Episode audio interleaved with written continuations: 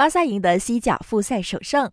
巴萨凭借梅西两传一射，比达尔、布莱斯维特和阿尔巴各进一球，四比零大胜马洛卡，暂时以五分优势领先皇马，继续领跑积分榜。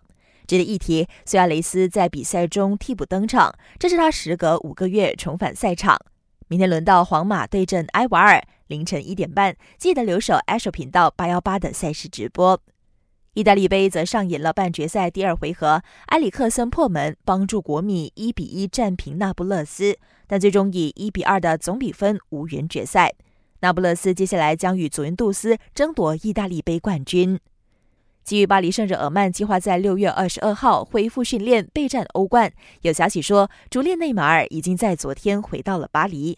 至于蒂亚戈、席尔瓦、卡瓦尼和纳瓦斯等南美球员，则会在下个星期陆续归队。